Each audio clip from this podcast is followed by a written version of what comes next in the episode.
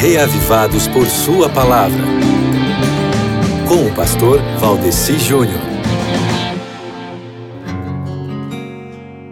Oi, tudo bem com você? Eu espero que sim, porque nós estamos vivendo uma época muito complicada, não estamos? Uma guerra, muitas batalhas políticas, econômicas, midiáticas, sociais e por aí vai. O mal querendo prevalecer a qualquer custo, enquanto o bem luta para avançar com a pregação do Evangelho. E você sabe o que, que tudo isso tem a ver com a leitura de hoje?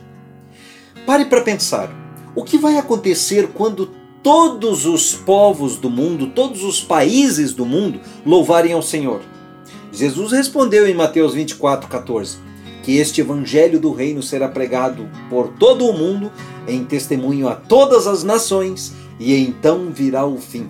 Quando a primeira frase do Salmo 117 se cumprir, meu querido amigo ouvinte, Jesus vai voltar. Amém?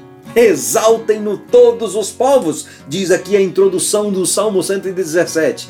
Essa frase bate de frente com o jeito de ser cristão, de muito crente hoje em dia.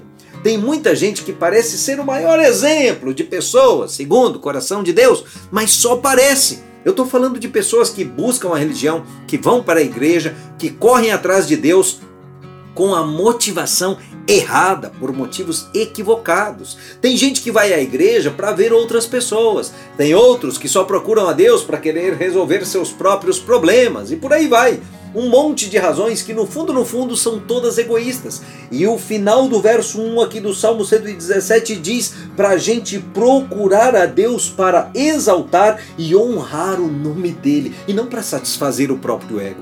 Temos problemas que precisam ser resolvidos? Claro que temos, mas isso não é o foco da verdadeira religião. As resoluções desses problemas, ao buscarmos a Deus por razões mais nobres, serão simplesmente consequências naturais, tá certo? Mas olha, meu amigo, eu só comentei aqui com você a primeira parte desse salmo e o nosso tempo já acabou. Então, leia o Salmo 117 inteirinho.